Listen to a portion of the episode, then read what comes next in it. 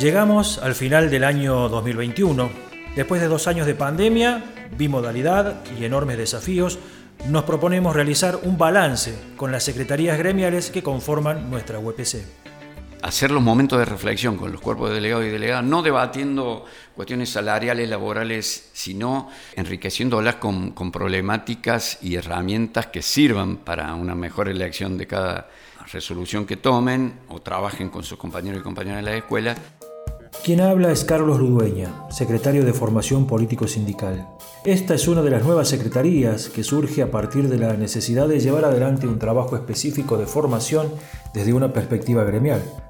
Además articula distintas líneas de trabajo en formación y articula intensamente con las delegaciones de toda la provincia para responder a las necesidades específicas de cada territorio.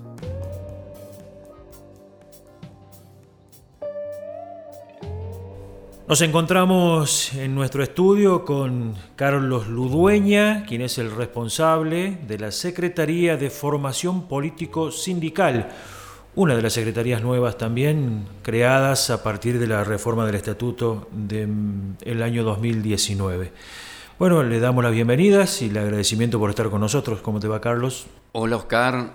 saludo a todas las compañeras y compañeros que siguen el programa. El resumen incluye en realidad dos años, porque la pandemia del 2020 ha hecho como una especie de continuidad con el 2021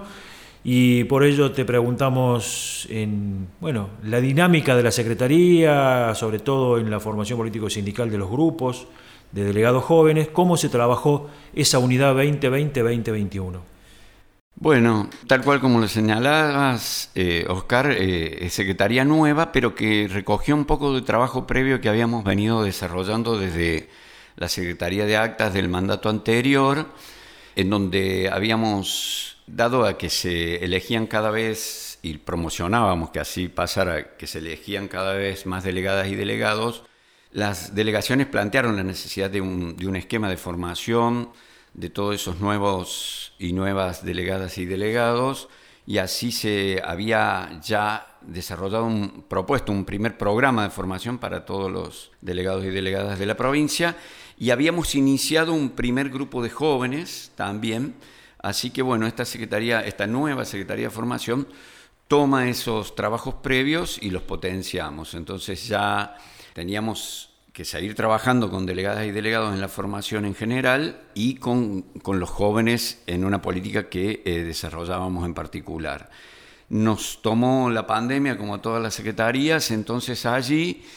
lo que se nos ocurrió, un poco promocionado también por, por Juan y por Zuli desde la Secretaría General y Adjunta, es que articuláramos las secretarías de formación. Entonces pudimos llevar adelante a través de la virtualidad los encuentros imprescindibles que coordinamos con la Secretaría de Derechos Humanos, Género y, con la Secretaría de Cultura y con la Secretaría de Educación. Esas cuatro secretarías, con la nuestra de formación, desarrollamos encuentros desde la virtualidad dirigido a todos los cuadros dirigenciales, tanto de los consejos como los delegados y delegadas de la provincia, y estos encuentros han quedado en, en la página cargados incluso como para quien los quiera rever. Fue una forma que encontramos de mantener viva la, reflexión y la,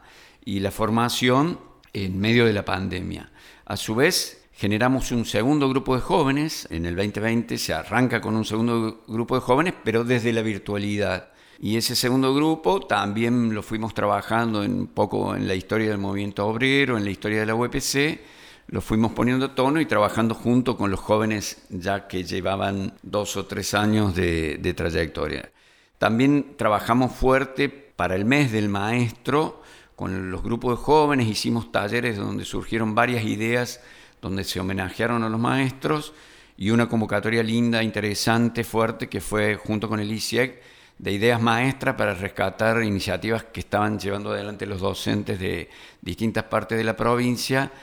para cuidar los vínculos de los, alumnos y alumnas de todas sus escuelas y allí tuvimos muy, interesantes propuestas que también se hicieron menciones especiales y se colgaron también en la página para quienes estén interesados, dando muestra de cómo los docentes se habían comprometido en ese primer año de pandemia en sostener la escuela pública y las trayectorias escolares de, de todos sus alumnos. Y en el 21 continuamos con encuentros desde la virtualidad, siempre con temáticas que nos parecen necesarias para debatir en la formación, y agregamos un ciclo, ciclo Sarmiento le llamamos, que fue una, a través de distintas miradas, cuando nosotros nos planteamos, defendemos la escuela pública, ¿de qué hablamos cuando hablamos de escuela pública argentina? Y estuvimos mm, debatiendo un poco de los orígenes de la escuela pública argentina y allí necesariamente Sarmiento. Pusimos, claro, el eje en, un, en un factotum, digamos, de la, educación pública, a pesar de las contradicciones que nos pueden atravesar. Exacto, tal, tal, tanto fue así que después, en el cierre, Adriana Puigros nos invitaba a mirar otros referentes latinoamericanos como Freire, como Simón Rodríguez, y cómo acá signó que fuera Sarmiento quien el referente en Argentina. Y bueno, todos esos debates los estuvimos dando en, cuatro encuentros, un ciclo que también se está como colgando un resumen de las ideas fuerza,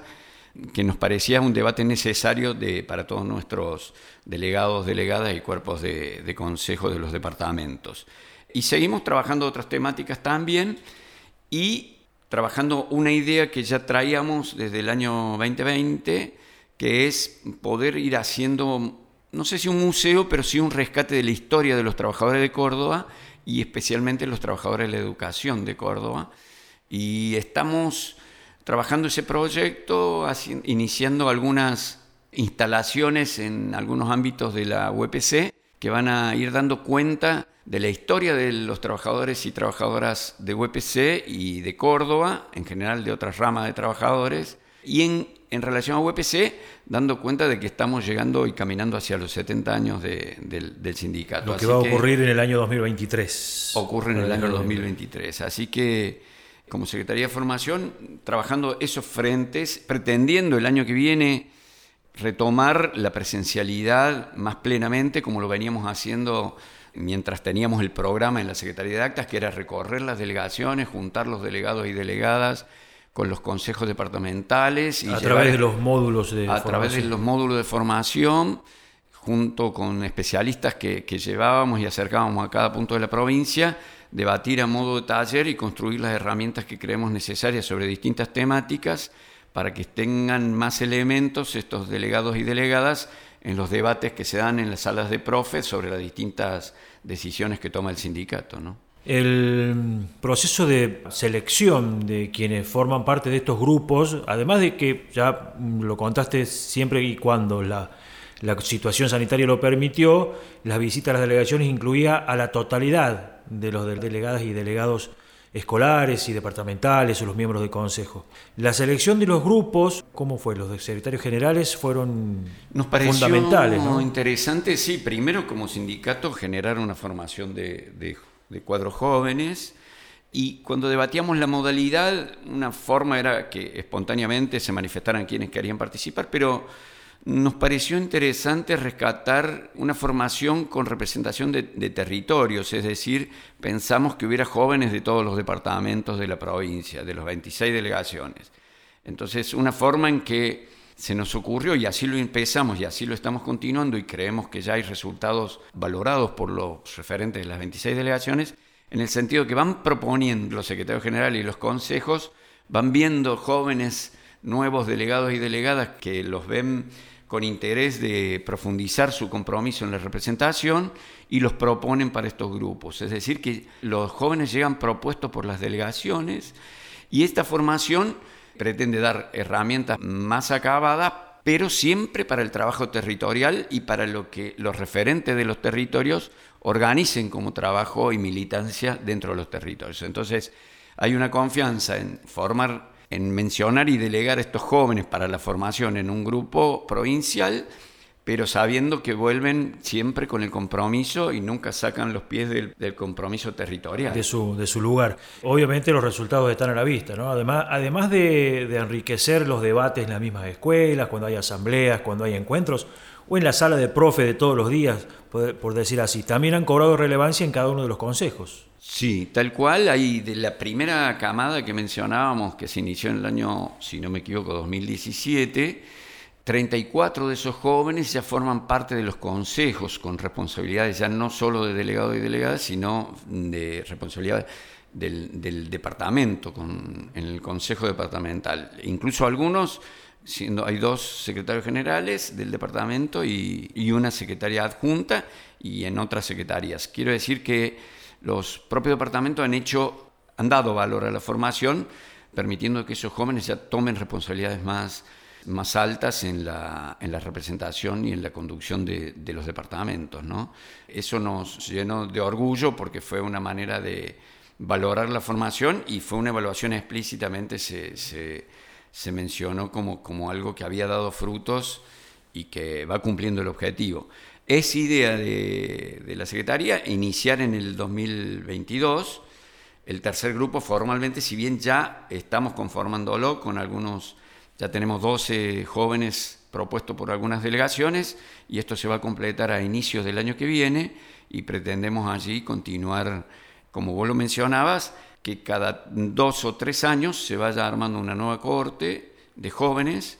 para, para una formación y para un trabajo comprometido en cada uno de sus territorios. Contanos, bueno, cerrando ya este año, pensando en el año que viene, como ya en algunos aspectos lo has mencionado, bueno, algún mensaje y alguna acción la cual te haya quedado pendiente de mencionarnos y algún mensaje de, bueno, de, esperanza para este, para este 22 que no va a ser menos complicado que estos anteriores.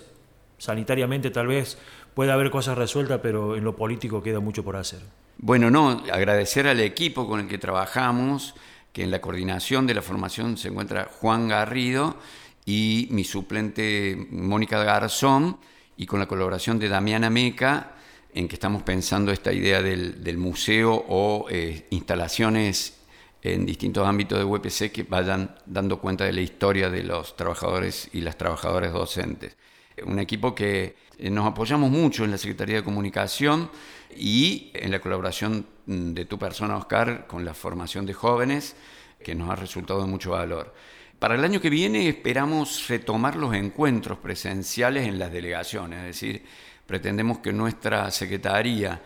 con los especialistas, compañeros militantes que nos acompañan de, los distintos módulos que proponemos de formación,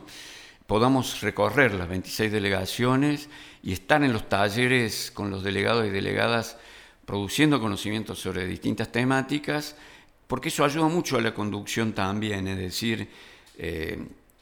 eh, hacer los momentos de reflexión con los cuerpos de delegados y delegadas, no debatiendo cuestiones salariales, laborales, sino eh, enriqueciéndolas con, problemáticas y herramientas que sirvan para una mejor elección de cada, de cada resolución que tomen o trabajen con sus compañeros y compañeras de las escuelas. Así que estamos muy esperanzados en poder retomar el trabajo presencial en las 26 delegaciones que creemos que ese vínculo y esa formación de, fortalece el sindicato necesariamente y crea esa participación necesaria para, para afrontar los tiempos difíciles que se vienen, ¿no? Bien, Carlos, te agradecemos tu tiempo y bueno, esperamos seguir trabajando juntos, siempre a disposición. Tal cual, muchas gracias.